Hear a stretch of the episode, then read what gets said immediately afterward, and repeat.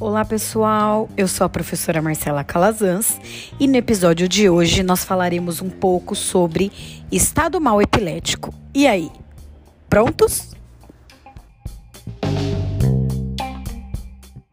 Antes de nós iniciarmos, nós só iremos relembrar o conceito de epilepsia e convulsão. A epilepsia é uma doença recorrente com vários tipos de crise ao longo da vida. Já a convulsão é a contratura muscular involuntária devido ao aumento excessivo da atividade elétrica. Então, convulsão é um tipo de crise epilética e a duração da crise é de 1 a 2 minutos.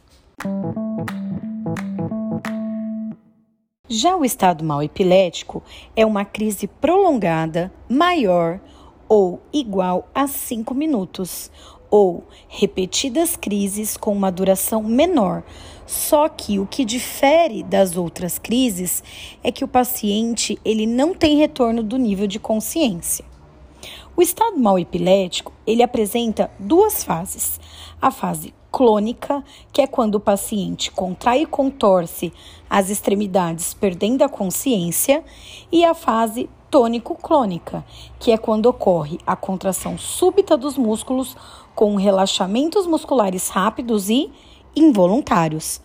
Algumas causas do estado mal epilético: falta da medicação, no caso de pacientes que fazem tratamento de epilepsia, AVC, traumas, tumores, alterações metabólicas, intoxicação medicamentosa e alguns tipos de infecções. Sinais e sintomas mais comuns: letargia, as contrações musculares, espasmos faciais, afasia e catatonia. Os exames diagnósticos são EEG, que é o eletroencefalograma, tomografia ou ressonância de crânio e exames laboratoriais. Já o tratamento existe os farmacológicos. A primeira escolha, normalmente do médico, é o diazepam endovenoso, que é feito em bolos de 0,5 a 1 ml. E temos também a fenitoína endovenosa, que é a mesma coisa que o idantal. Então, o idantal, ele tem alguns cuidados que são específicos para a sua administração. Vamos relembrar?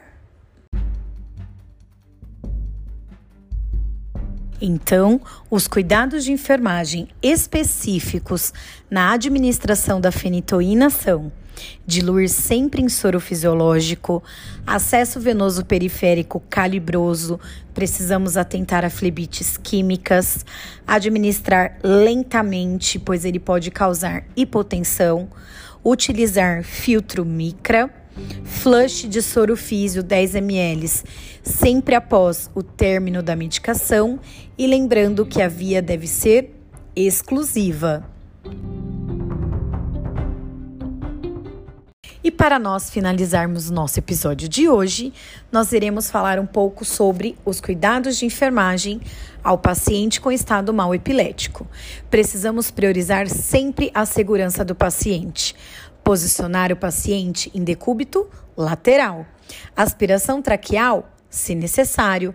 Colocação de cânula de Guedel, se necessário, realizar glicemia capilar, monitorar sinais vitais priorizando o PA, frequência cardíaca e respiratória, administrar antipiléticos conforme prescrição médica, priorizando sempre os horários e, no caso de paciente com eletroencefalograma, manter a monitorização contínua.